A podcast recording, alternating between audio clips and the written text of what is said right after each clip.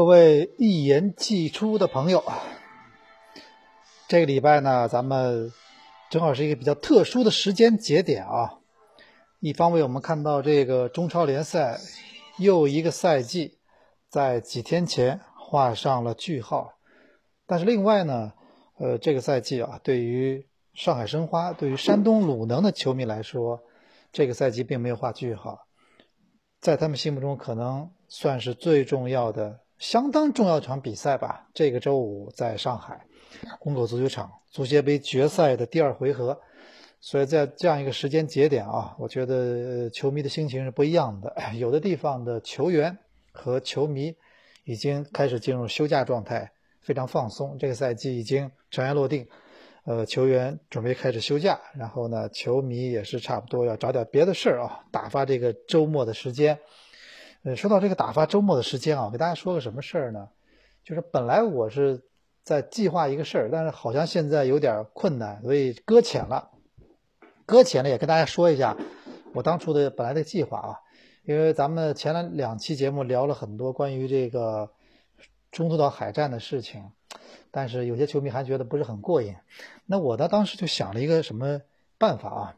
我觉得，因为我之前参加参加过一次活动，所以我一直印象特别深。什么活动呢？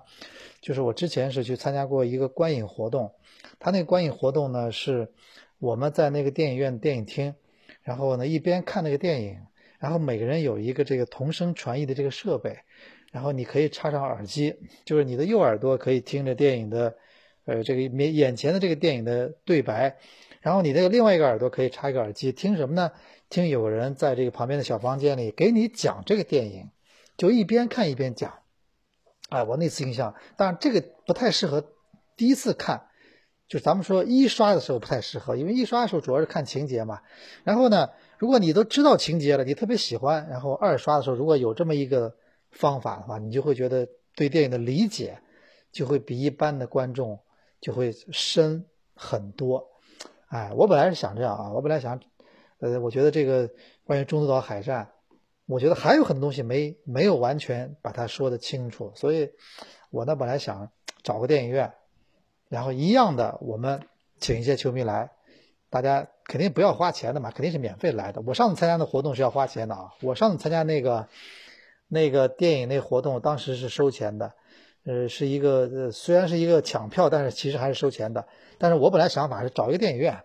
然后大家免费去，就是开心，周末没事干了嘛，没比赛了，然后去一边看着电影，一边耳机里听着我给你讲，这个讲到哪段时候，我就告诉你这个当时历史上是怎么回事儿。讲到那一段，我告诉你这个演员其实以前演过什么片，他他这么多年经过了什么事儿。然后讲到那段，我会告诉你这个老版的这个这这个中途岛为什么开头没有选在珍珠港。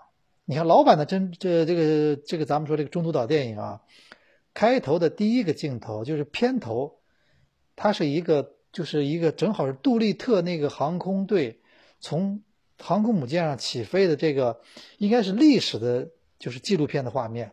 它开头是这个画面，他就没有讲珍珠港，你知道吗？他因为他呢是因为他其实对历史还是非常研究的清楚的，他就知道这个杜立特轰炸东京。这个是中途岛海战的一个重要的一个前，就是铺垫，一个由头，所以他把这个当做电影的开头。而我们这次新的电影呢，你看把这个中途岛呃珍珠港珍珠港花了很多篇幅，这个电影一共两个小时嘛，你珍珠港花那么多篇幅以后，那你后面的很多东西你就要压缩了嘛，对吧？所以感感觉就是很多地方就出现了一个太拥挤的感觉啊。所以我想说的是，本来我是想来这么一个活动，大家过过瘾啊。后来呢，电影院找到了，哎，电影院找到了一家也是非常好的。我去看过，是巨幕的啊，那个音响效果什么杜比的，都是看这个电影最适合的。呃，那个，而且我我我跟他说，老我跟他们领老板说了嘛，就不要钱了嘛，哎呀，我们就就赞就就支援一下，就不不收钱，让我们看场电影。但是问题是什么呢？后来发现什么呢？这个租这套设备啊，这个就就不是那么简单了。我了解下来，好像租这么一套同声传译的，就每一个。每一个观众可以拿一个耳机接收器，好像这一台设备租一次就一百块钱。这我万一来个两百个观众，这这要多少钱？还有发射的设备还要花钱。我们这个是完全是公益活动，大家玩一玩，又没有什么商业赞助，所以这个这个就暂时搁浅了啊。当然了，听了我们节目的哪位朋友，如果你自己有这套设备，你你有这个渠道，可以给咱们赞助一下，不要钱。哎，我们。可以跟我联系啊，当然我这说说呢，就是我估计也没那么容易，毕竟这东西确实在外面是有行情的嘛，这就是这么个价格。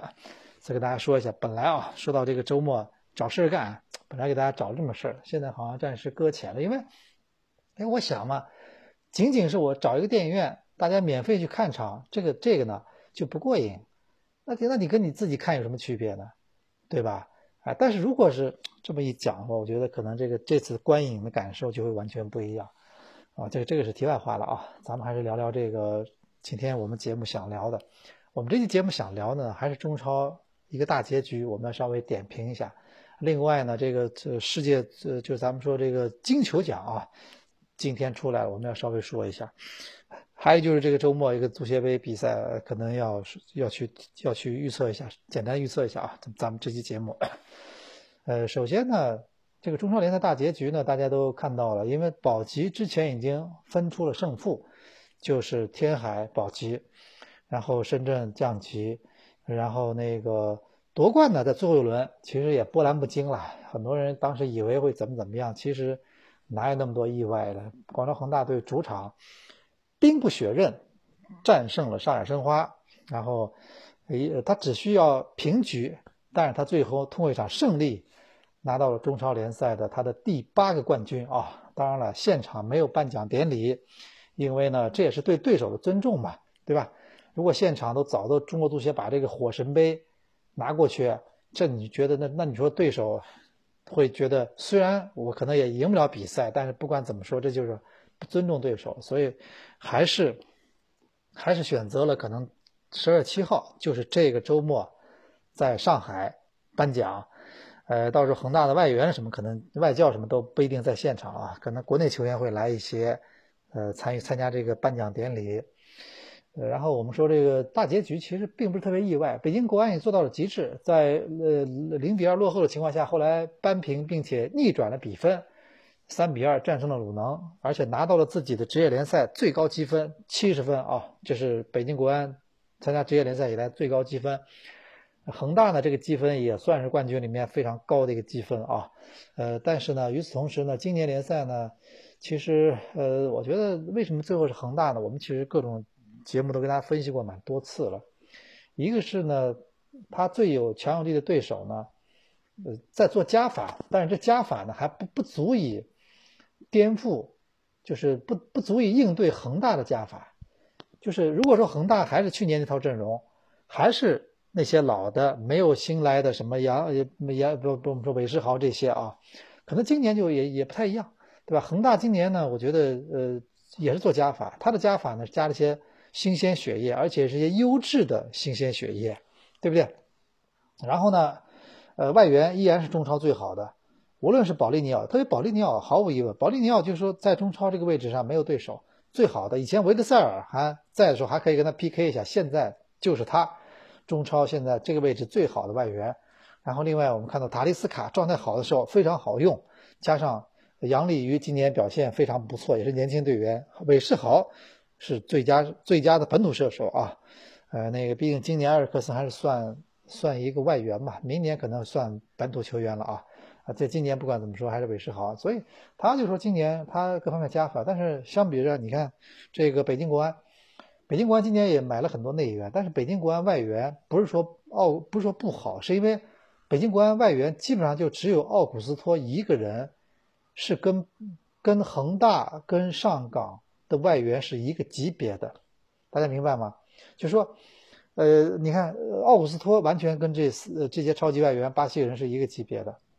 是一个级别的，他的发挥也是 V I M V P，绝对没没话说。但是巴坎布，那你说那跟塔利斯卡、跟这个胡尔克，包括这不不是很稳定啊，呃，经常有时候就是会浪费机会。然后比埃拉本来还可以，但是比埃拉后来受伤，这个对北京国安影响是非常大的。他们的第四外援，包括夏季引援，没有来比他更好的这个换外援这一项。所以我昨天节目也说了，我说今年中超有个现象。就是夏天来的所有的夏天，今年夏天到中国来的所有外援，以及在中国俱乐部之间跳槽的所有内援，就是除了咱们说一两个，比如说金信玉算是有过几场比较神的发挥之外，大多数夏季引援都表现平平，都没有没有说把球队最后时刻。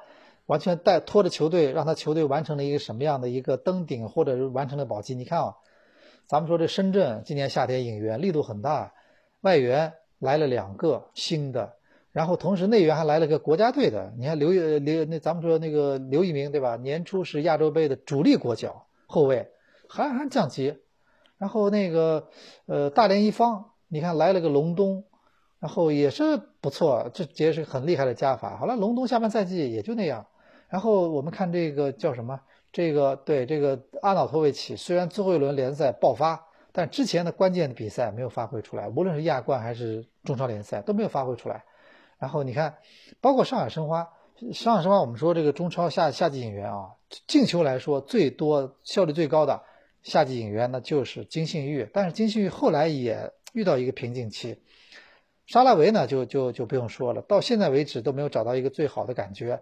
就是足协杯客场对大连一方的比赛爆发了一次，之后大多数比赛其实没有说体现出咱们对他的期望啊，很多都是今年夏天引援，普遍就这效果。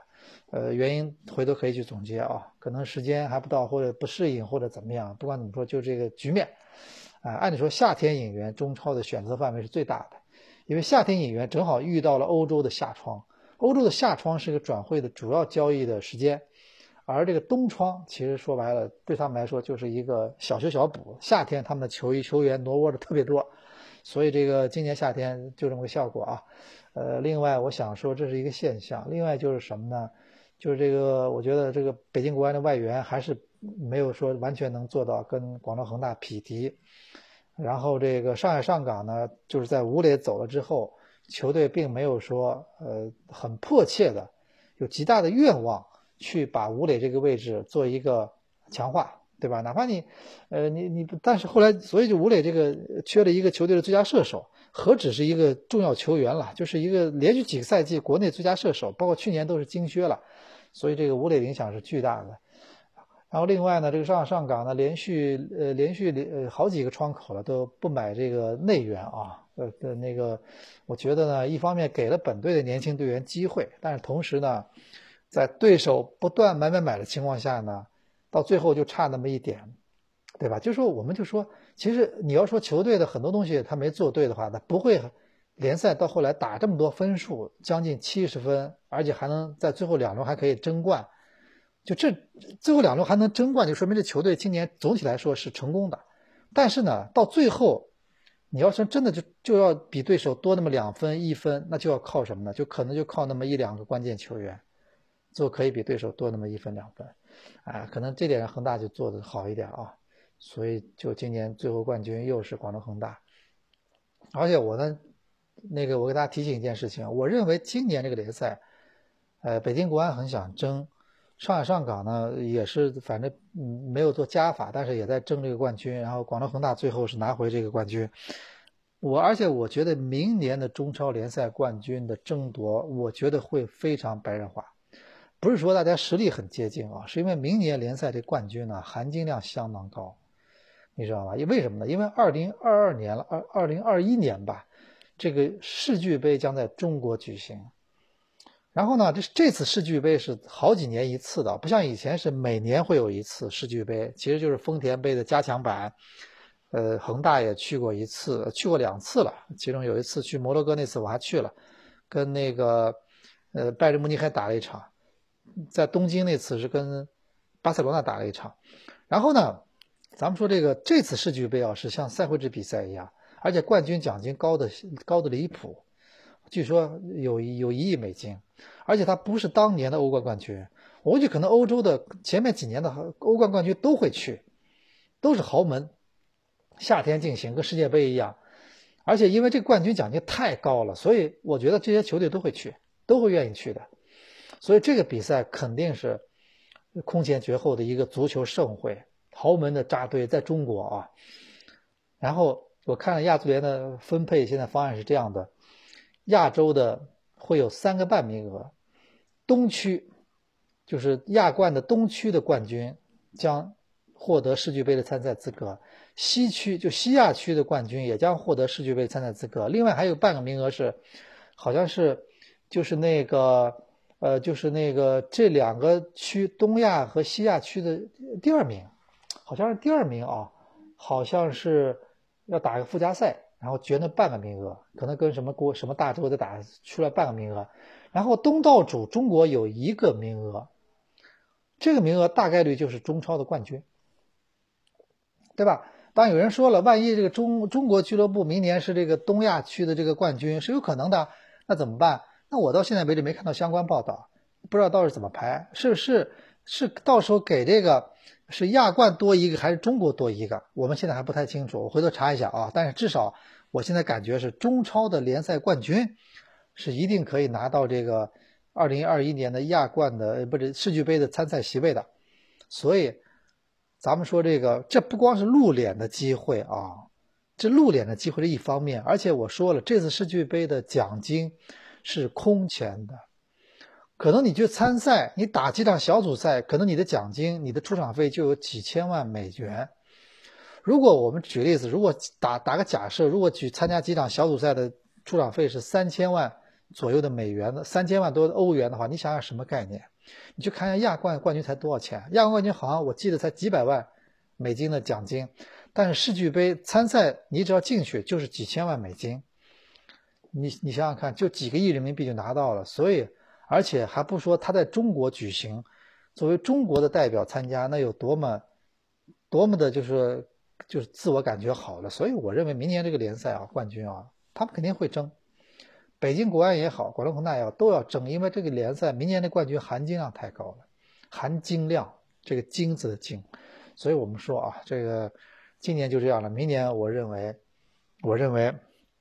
可能恒大的希望还是非常大，因为他已经完成了新陈代谢，他的外援仍然比较呃强大，而且是就巨大的实力优势。另外还有一点就是恒大明年，我觉得这规划球员面面就明年就会开始变成了中国球员，呃不不知道名额是不是会有影响，但不管怎么说，当阿尔克森变成了一个中国本土球员之后呢，他的优势我觉得还是还是客观存在的啊。所以明年咱们看一下。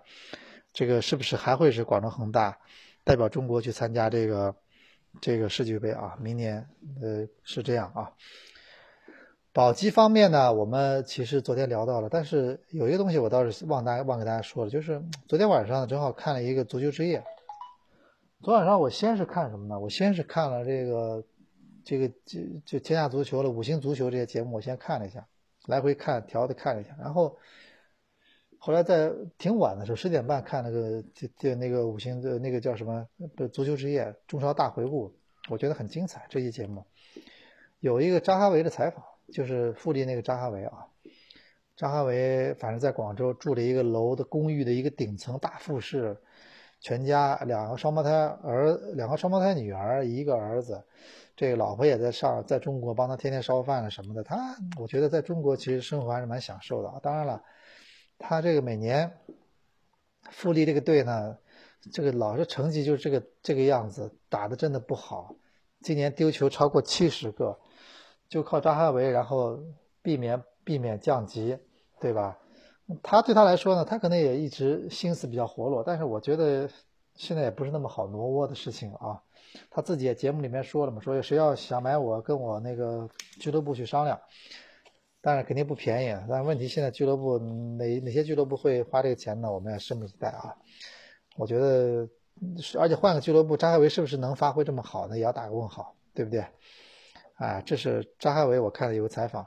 另外呢，我倒印象比较深的什么呢？就是那个他做了一个保级，大家可以去看一下，一个李伟峰的深天河天海保级的很多故事。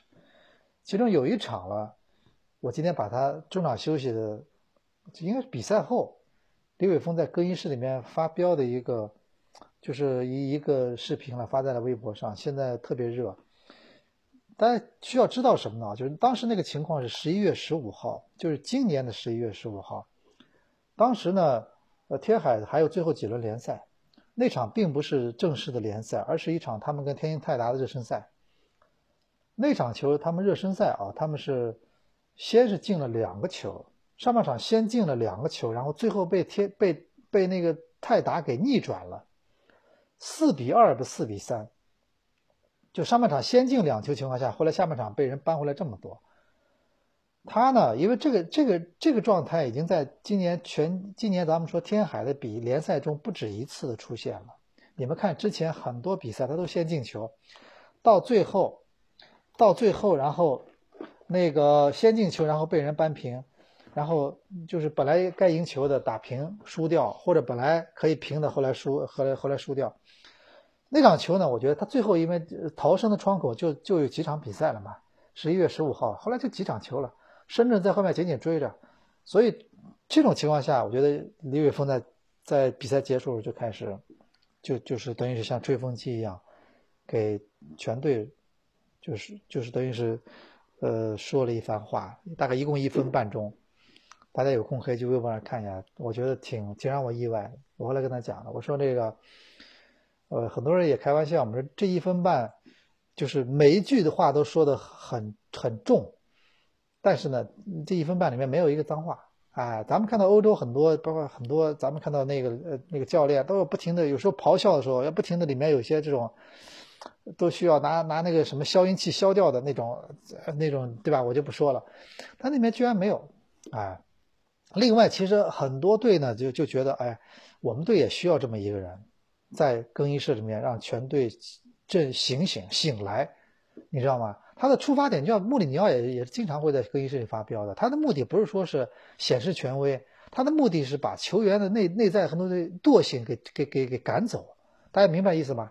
球员到后来人都，你人因为足球体育比赛是一个挑战极限的东西，到后来人都会有惰性的，他就为了让人的惰性赶暂时到一边去，把人的潜能再去激发一下。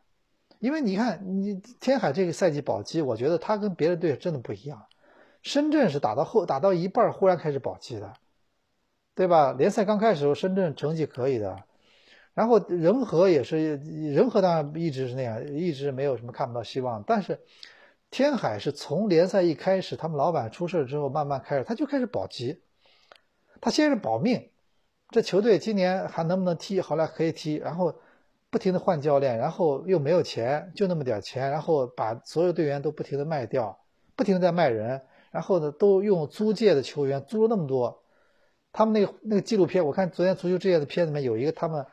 他们说我们今年租来了七个球员过来感谢感谢球迷。他们今年租了这么多球员，你想想你想过没有，对吧？哎，租了这么多球就球员，然后那个他们从一开始保级到后来，就这么一直保，换了这么多教练，就是后来终于是提前提前一轮上岸，对吧？我觉得那个其实感觉还是我觉得今年特别巧，你看。当年十强赛的三个三个主力球员，现在都做中超教练，今年都带的不错，都没有降级。一个是，呃，那但何止不不降级了？你看李小鹏带着队，这周末还要争冠军。还有这个李铁带着武汉队，也是今年最大的黑马。李玮峰带着深圳一路过来，现在终于完成保级。哎，就是我就是就是，其实虽然他们他们其实本人一开始倒未必特别愿愿愿意当教练，因为当教练压力太大了。你像李小鹏以前也是做这个俱乐部管理的，后来做了教练了嘛。这个李伟峰一开始也是做俱乐部管理的，现在也做了教练了。他其实也跟我说嘛，说以前做老总的时候压力再大，毕竟最大压力在教练身上，他还好。但是做了教练之后，天天睡不着觉，那这压力全部在你身上了，对吧？而且他们那个昨天那个纪录片里，杨旭说的很对啊，说这杨旭不是国家队的嘛，说我们队今年换了四个教练了，从开从联赛开始到现在，从不是从那个年初到现在，老崔崔康熙是第一个吧，是吧？来回这么换。他说，如果说如果说这个换了四个教练之后，一般那个队伍就是已经是就是就军心已经很很很散了。你你说你不断的哦新教练来，他们对队员都麻木了，而且又是遇到这么大的问题，他们老板又在里面，对吧？但是最后还是他说李伟峰最大的一个成功是最后几轮把他们在换了这么多教练的情况下，最后让他们还是形成了很大的凝聚力，最后完成了保级，对吧？我觉我觉得不管这些球员后以后会会去哪里啊，今年这个经历对他们来说都很重要。就像你说是上海申花队今年联赛创了一个联赛积分的最低，就有了十六队之后，今年联赛积分申花队最低三十分，差到差的不能再差了。放到往年这这分数都要降级的，对吧？你说那个，而且我一直举例子，我说二零一三年在扣六分的情况下，那年的最后积分是三十八分，加那六分就是四十四分，就是赢了十一场，平了十一场。你想你想想看。这今年那年一直发不出钱，欠薪卖人，但卖了那么多球员，然后那个又欠薪，后来还是完成保级，还是四十，还拿了三十八分，其实等于四十四分。今年你想想看，夏天联赛上海申花队买了两个内援，两个外援，两个全是国脚级的，你听你听明白我意思吗？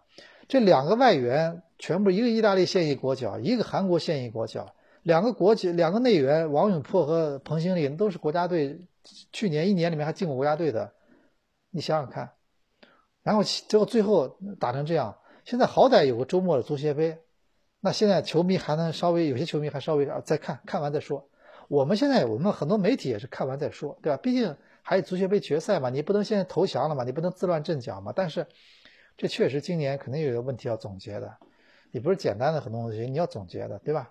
所以我觉得这个的确如此啊！昨天那个纪录片大家可以去看完整版的，我觉得还是，呃，就是有时候，呃，咱们说中超两种生存状态吧，一种争冠军，一种保级，其实都各有各的辛酸吧，各有各的这种，这种，呃，当他达到目的之后，这种，这种释这种释放都有这种方式，对不对？啊，当然夺冠大家都觉得挺好，冠军登上领奖台那么开心。多一颗心，但是避免了保降级之后那种虎口脱险的感觉。其实有时候如果特别在比较困难的情况下啊，如果你你实现的话，你还是也是百感交集的啊。所以这就这么一个中超的大结局。当然了，现在还有一个周末的足协杯比赛，周五的足协杯，我觉得怎么说呢？是这个，我还是希望这场比赛第一精彩，第二呢？我觉得对上海申花来说，压力是不用回避的，压力那就是你因为你必须踢好嘛。而且我跟大家说个什么事儿啊？不单是你的主场，就是你主场已经一五年有过一次，就是对别的球队在你的主场登上冠军，就是成为冠军，这其实对对球队来说已经挺大的一种刺激了。但这次又有什么区别呢？我给大家说一下，就十二月七号正好是中超的颁奖典礼在上海，就这个这周六。然后六号那那天呢，因为七号有颁奖典礼嘛，所以很多俱乐部的所有其他中超俱乐部的老总了什么的代表了都到上海来就看这场球。看完之后，第二天直接参加颁奖典礼。我听说很多人这样的啊。其实上次足协杯的第一回合在山东的时候呢，当时也也是很多足协的领导都在看台上，但那次的原因什么呢？那次是在那个正好是在足协杯在在山东进行的时候呢。中超的一个什么一个会议啊，执委的会，中国足协的执委执委开了一个会，在济南，所以呢，当时呢，就是那些领导都在，但这次呢，所有俱乐部的，我据我所知，他们都会来，因为第二天颁奖嘛。你想想看，在你的主场这么多你的同行，这么多俱乐部在看着这场球怎么踢。我跟大家说一个什么啊？就是我一直觉得什么呢？就是我们我们不是说上去，就是我一直觉得这个鼓动的时候，你你鼓动呢，一方面两方面，就是鼓动呢，训练里面的鼓动比比赛时候鼓动更能起作用。为什么这么说？因为到比赛时候，你这个身体状态什么？你没到那个到位的话，我给你再鼓劲，你可能上去就踢人了。但是训练里面呢，我我给你鼓劲，不断的给你压力的话，可能你这种状态就就可能调的比较好了。好了，到了比赛的时候，一种状态的释放，对不对？所以我是觉得什么呢？你看，你现在跟他们申花球员说说那天比赛你没有后路啊，你必须拼，输也要是也要不能输，呃也也不能输了精神。一个球员的体力状态都不在点上的话，他有时候可能跟不上对手。他要如果一定还要去怎么样？一两种可能，一种是他跑到极限，他本来能跑九千米，他那天跑了一万米，他本来能跑一万，跑了一万二，这是一种可能。还有一种可能就是什么呢？就是我我身体达不到要求，我还是要，我还是心里面觉得不认输，就会变成踢人，对吧？所以礼拜五的比赛，反正我觉得就是怎么说呢？平常心，但是你要注意力集中。你要不放弃，你要把自己的精神力很多属性要要到一个上限，对吧？其实我觉得我们都是局外人，我相信如果我们哪怕在那个里，在那个或者我们都有鼓动他们的办法，毕竟球员都是一帮老爷们儿，老爷们儿其实有些东西对他们是有效的，不光是说奖金怎么，现在奖金那东西这都在这场比赛面前都是浮云，但是你完全可以去用过很多方式去鼓励激励他们，对吧？等这场比赛打完了，我们可以跟大家聊一聊，就一七年那场足协杯，就是那个也是在很不看好的情况下呀。你想象一下，一七年场足协杯，面对的是上海上港，在联赛里赢了上海申花多少次了？比分是多大？你们回忆一下。那最后足协杯不是还是拿下了吗？所以我觉得这个，呃，等这场周末的比赛啊踢好之后，再跟大家好好聊一聊这个很多的一些感受吧。这周末反正我也会去看球的。这个这场比赛呢，毕竟决赛，我觉得呃一个球员，呃咱们说一句话叫人生能有几回搏，对于球员来说，人生能有几场决赛？你你你仔细满打满算，你看一个球员一辈子可以参加几场决赛，对吧？就离冠军只有一步之遥的比赛不会很多的。当然，如果除非你在超级豪门可能会很多，但一般的球员你你满打满算。莫雷诺到中国踢了这么多年，决赛加上这次，应该就是第三次吧？一五年一次，一七年一次，这次对吧就决赛。然后那个，呃，咱们说这个，呃，不是不会很多，有些球员可能如果一七一五年、一七年没有参加，可能就是第一次，可能第一次，下次什么时候谁都不知道，都不知道，对吧？啊，所以我们就说这个，我们会那个拭目以待啊，这个周末的比赛。呃，另外还有个事情想跟大家聊聊，就是咱们说今天凌晨的这个颁奖，就是国际足联也不是这个应该应该不能叫国际足联的颁奖，因为金球奖是，呃，是一个法国足球杂志评的。我呢，因为正好你知道吧，我在去年呢正好金球奖颁奖的时候呢，我正好在巴黎转机，呃，去那个当时去看场球嘛，去德国看那个看那个什么鲁尔德比。看那个沙尔克零四对呃多特蒙德的比赛，然后，然后那次呢，我当时在那个呃在转机时候，我当时买了本法国足球杂志。法国足球杂志呢，它那个它那个杂志那期就是金球奖的专题，它是全是莫德里奇的那种写真，就是拍了很多很精美的照片。同时它还有什么呢？你知道吧？它还有什么？它还有那个，就是说全世界所有他的投票的人的。每张的具体选票投给了谁，这个特别有意思。就说你不是，我不给你搞什么无记名，我就就要实名制，这样后你才会，你才要对自己的投票负责，啊，这点挺好的，对吧？然后我当时看到，还看到那个中国有一个《体坛周报》有一个，他和他有一个投票投票的一个有有一票啊。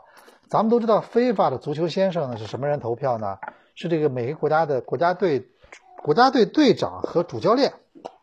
他们会投这一票，中国当时就是里皮，好像跟那个郑智是吧？哎，反正他们投这一票，呃，然后那个当时还闹了一个，是有些地方说他们好像没收到票嘛，或者他们投的票跟实际的不一样，他当时还有点争议。然后呢，我今天看到，我当时当时看所有地方投票了什么的，这个呃，当时法国足球，但是他呢每次的结果跟世界足球先生呢基本是差不多是吻合的，就说明大家其实还是有一个指向性的嘛啊。然后呢，今年我看一下，今年不是最后还是梅西嘛？我我看大部分投票还是比较跟大家想的差不多，就是范，就是是就是那个呃和就是利物浦这个荷兰荷兰中后卫啊。范迪克呢，这次的票呢是比较多的，是对梅西呢可能多少形成了一些挑战。C C 罗呢好像是排第三，对吧？然后呢，我今天也发了微博开玩笑，我说这个梅西啊得奖后，他是一个他是一个就是现象。咱们说这一般的白领啊，到了年到了年底，都想这个跳槽。拿了年终奖都开始跳槽嘛？拿了年终奖之后跳槽是一个高峰期，这个春节之后，然后你看，你看，你看梅西又是什么呢？他从来没挪过窝。你看他从呃差不多当时啊，我因为零四年当时巴塞罗那队来上海，那次那个我们当时后来不是在那个合影里面就看到梅西了。那时候梅西没名气，跟在后面小孩一样，当时都都追那个谁小罗，没人注意梅西。我是后来过了好几年，在照片里，在当时拍的很多照片里，后来找到了梅西。你看梅西在这个俱乐部待了多少年？你算算看，不算青训时候，就算成年队，你看待了多长时间？基本上待了，我看我我估计这么下去要待二十年了，说不定真的待二十年的啊。他没有没有想法转会嘛。然后他在这个不挪窝的过程中，他拿了六个六个金球奖，拿了拿这么多个人荣誉，对吧？大家很多人一直也说嘛，说梅西让人觉得有一个有一个遗憾，就是他，你看他没有在别的联赛里面证明过自己，他没有转会，他到了巴萨到现在没没有转会过，对不对？啊，但是与此同时，你看，一巴萨我们看到铁打的梅西，流水的队友，流水的教练，他经过多少教练？你看当年的里杰卡尔德，到后来瓜迪奥拉，到后来的这些恩里克，到所有这些教练，你看到后来梅西永远是球队的核心。从俱乐部到整个的的队友，好像所有人，巴塞罗那俱乐部可能也觉得我们我们就是球队就是核心就是梅西，只要他能踢，只要他不走，只要他能踢，他就永远是 number one 的核心。甚至我相信他们球队的很多引援都会去跟他跟他商量，都会去问他说我们是不是觉得这样是不是更好？哎，我觉得这个确实啊，这个这是一个也是现在这么一个就是这么一个个例啊，这么一个球员在一个俱乐部弄不好。甚至弄不好，他会在这个俱乐部踢到退役的，都是完全有可能的，对吧？然后，呃，他将来老了之后呢，那个是不是会来呃咱们亚洲也不知道啊，这个我们就不太清楚了。但是我觉得这至少这次金球奖第六个金球奖，他在同一个俱乐部获得的，而我觉得这也是一个啊。当然，我觉得这个可能，我觉得梅西现在他的确实不像当年那样过人什么的，不像当年那么。不像当年那么就是势不可挡了。当年可能很多过人什么的，现在你毕竟年龄上来了嘛。但是我觉得不管怎么说，他我觉得在这个球队还是会，除非遇到什么伤病，在正常情况下还是会继续这么踢下去。所以我觉得这个，呃，咱们说梅西的这个巴萨生涯，巴萨的梅西时代，感觉现在还是在进行当中。这个连续剧还没有呃大结局的。这个意思啊，好像会一直持续下去，而且我们现在看到范甘迪已经很，就是咱们范迪克已经很熟、很很很努力了，但是现在确实，你看这内马尔现在明显挑战不了梅西，可能也就是 C 罗，你说还有谁？看到今年到现在为止，到现在为止球员的表现，我觉得要去挑战他呢，你要硬硬拔一个出来是可以的，但是总的来说还是觉得缺一个什么人真正想挑战他，一个球星的出来啊，真的需要各种机缘巧合。呃，然后最终才才诞生啊，所以我觉得这个今年又是梅西，当然了，那个，我觉得 C 罗没有去参加啊。我的理解可能是这样的，就 C 罗的性格呢，他就说，大大家喜欢他的地方，可能就是他的一个性格的一个，也不能说短板啊，就是他，你你你说很多人为什么喜欢他？他就说对对胜利极度渴望，对吧？那种求胜欲望，不服输的那种状态啊，那种。比赛那种强烈的欲望，叫霸道总裁嘛。他不像梅西是比较内敛或者怎么样的。你看 C 罗就是这种状态，就是特别张扬。但是什么呢？但是他就无法接受。你比如这次他就没参加，他很简单，他坐在下面看着人家他肯定心里会不舒服，他觉得我居然不，与其不舒服，我不如不来，我不如不来，对吧？哎，呃，我不如不来，对吧？但是，所以我觉得这个呢，你你也不能说他什么，反正我觉得就是就就是每个人的性格，他的性格就是这种，就这种性格，他最终可能我们没有在颁奖典礼上看到 C 罗，当然，我觉得 C 罗呢，我还是觉得啊，C 罗这个他的 他这个踢法很多东西，那跟梅西是不一样的。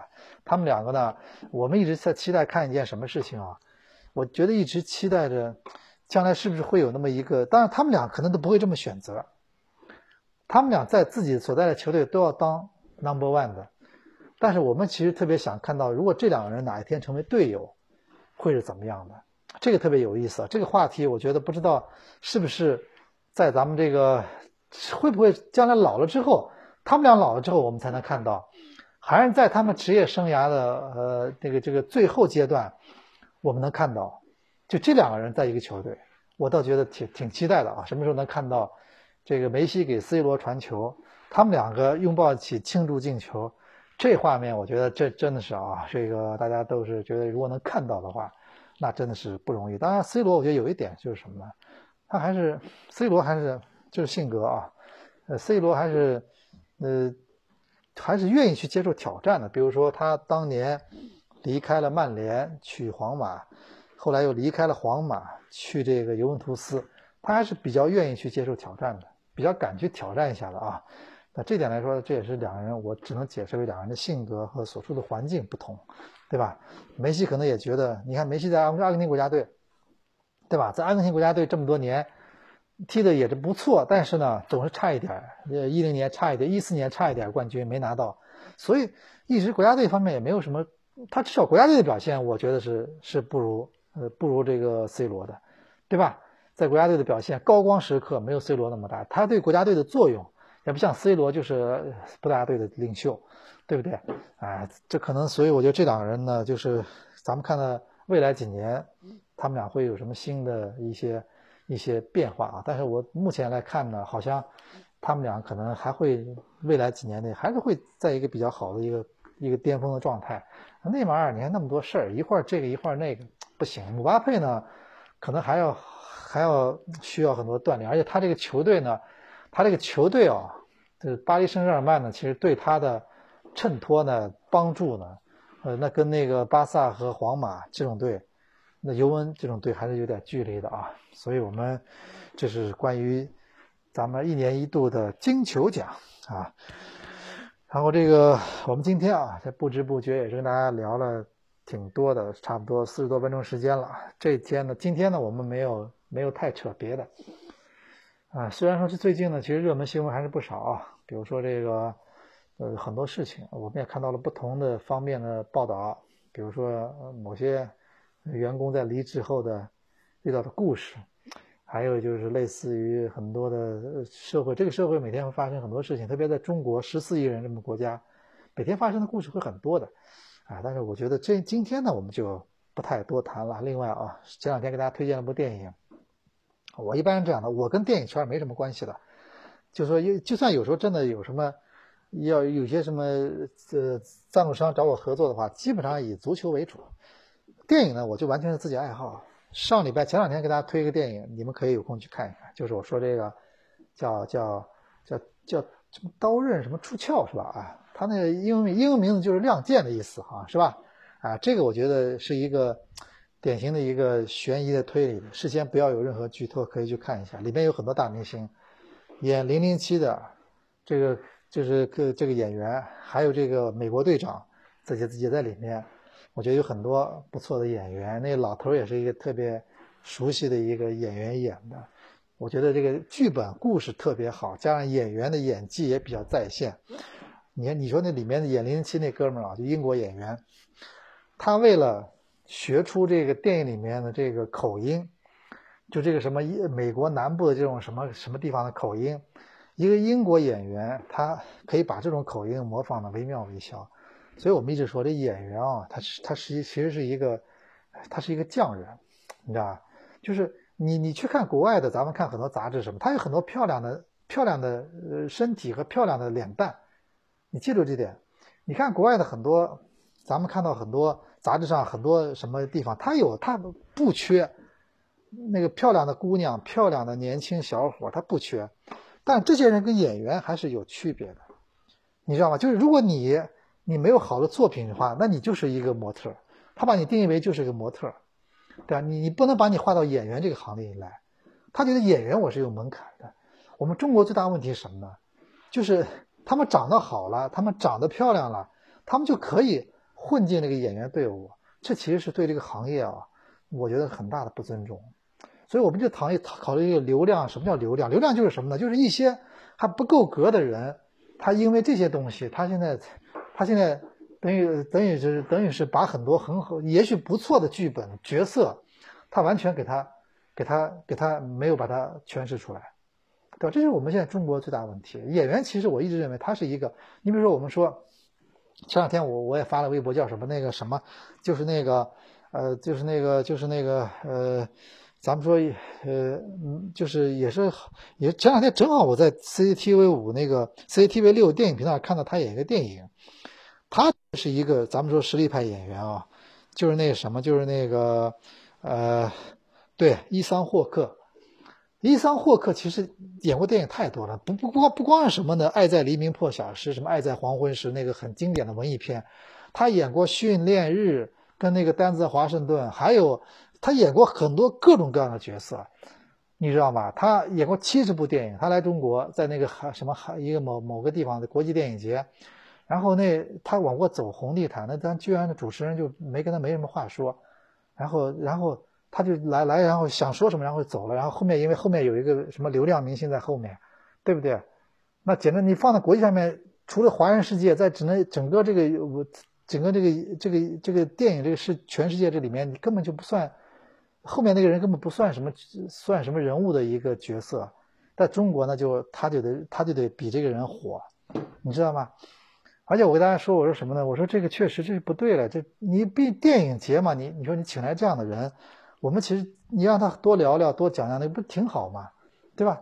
结果还是还是会出现这种局面，所以我们现在这个问题是蛮大的，对吧？你要说脸蛋，我跟你说，你去看一下伊桑霍克年轻时候的照片，人家就是年轻时候人家不要太帅，非常帅的一个帅哥，但是他们不不把不会把这个东西当做当做饭吃，他一定到后来会变成一个有演技的演员。你看好莱坞很多。你知道吗？人家不把这个东西当做一个，咱们中国就是你凭这个就可以吃饭了，这怎么可能啊？就可以就可以吃电影饭了，对吧？好莱坞没有，在国外咱们说电影是还是一个比较有门槛的事情。你注意看奥斯卡颁奖或者戛纳电影戛纳电影节颁奖，红毯上走的很多都是那种哪怕上了年纪的白发苍苍的电影人或者一些大明星，但是一一些什么小鲜肉什么没有作品，你光想有个脸蛋，想在那红毯上想想想。出风头那是不可能的，你你看每次看奥斯卡颁奖的时候，对吧？